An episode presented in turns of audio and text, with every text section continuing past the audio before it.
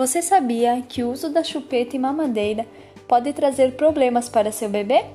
Olá, eu sou Larissa Lunelli, estudante do curso de Odontologia da FASURGS, e hoje vamos falar sobre os malefícios do uso da chupeta e da mamadeira.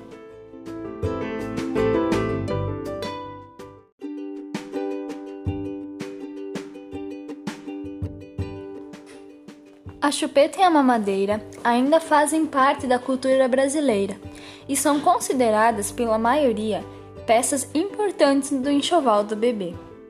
Elas acabaram trazendo consigo conveniência e comodidade, facilitando e simplificando as tarefas dos pais ou cuidadores em acalmar o bebê, fazendo com que as formas naturais e gentis de lidar com o choro do bebê fossem deixadas de lado. Faz parte do desenvolvimento humano a sucção digital, quando está com sono ou fome, entre o terceiro mês, o sexto e o sétimo.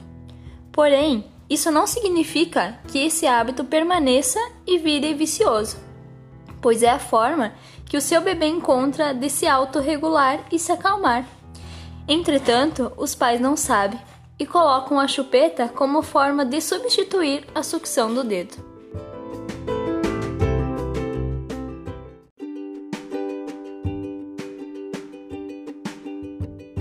Suas repercussões negativas acontecem não somente nos dentes, na boca ou na face, mas principalmente na amamentação e no emocional da criança.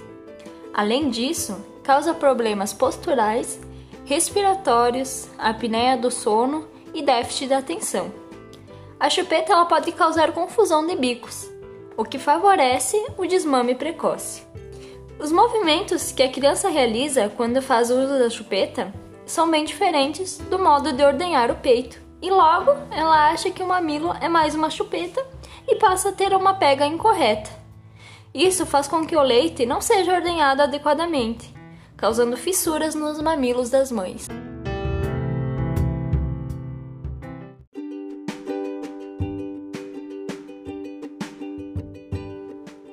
Quanto ao uso da mamadeira, quando noturna, sem posterior escovação, poderá provocar cáries, evoluindo de manchas brancas para cavidades. Por isso, mesmo que o seu bebê esteja sonolento ou sem interesse, é indispensável a higienização bucal. A ciência prova há anos que muitas doenças estão associadas ao uso de bicos artificiais, mas apenas agora essas informações estão mais acessíveis.